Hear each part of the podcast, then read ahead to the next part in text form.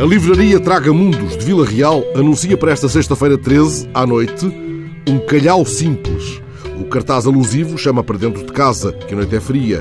Traga seus livros, sugestão desconcertante feita por uma livraria. Traga seus livros, seus escritos e uma mantinha. Venha ler ou ouvir ler ao pé de nós. Ora, ontem pedi ao António Alberto Alves, da Traga Mundos, que me descascasse o enigmático calhau, mesmo se o dito se anuncia simples. Explicou-me que se trata de um projeto animado por um grupo de jovens transmontanos, os quais se conheceram em atividades literárias na própria livraria e descobriram afinidades, um gosto comum pela leitura e pela escrita poética, decidindo assim constituir-se como um grupo informal, logo batizado Os Calhaus. E, entretanto, tomaram posse da cave da livraria para a realização de tertúlias poéticas e ali regularmente partilham leituras de poemas próprios ou de autores que apreciam, enquanto bebem vinho que a livraria também vende, em centro transmontano.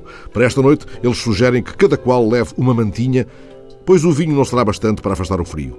Munido desta informação, acabei por encontrar o Manifesto do Calhau, assinado e publicado em outubro de 2015, dirigido aos excelentíssimos transmontanos, altíssimos portugueses, com tempos verbais quentes e gregários. Acheguem-se! Há cada vez mais espaço.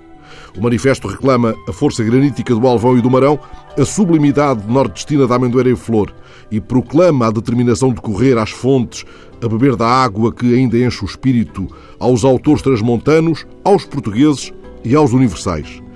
É isso brindo, ajeitando a minha mantinha, ao sorriso das pedras que o Torga cantou, à luz de que fala um poema de Pedro Taman, a luz que vem das pedras, do íntimo das pedras, e estou já a chegar-me, é claro, a juntar poemas e poetas como se lá pudesse estar também eu esta noite, lá onde esta rádio já montou estúdio numa noite igualmente fria, descobrindo com João Cabral de Melo Neto a educação pela pedra.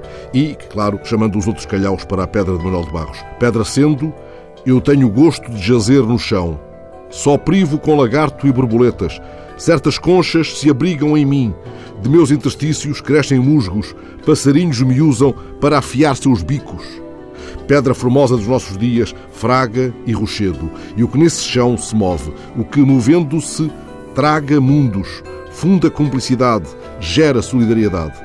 A solidariedade a que Torga se refere no Senhor Ventura, de onde, aliás, António retirou o nome da sua livraria, pois, como escreveu o Torga, há uma solidariedade que nada pode destruir entre a pedra rolada e a penedia de onde saiu.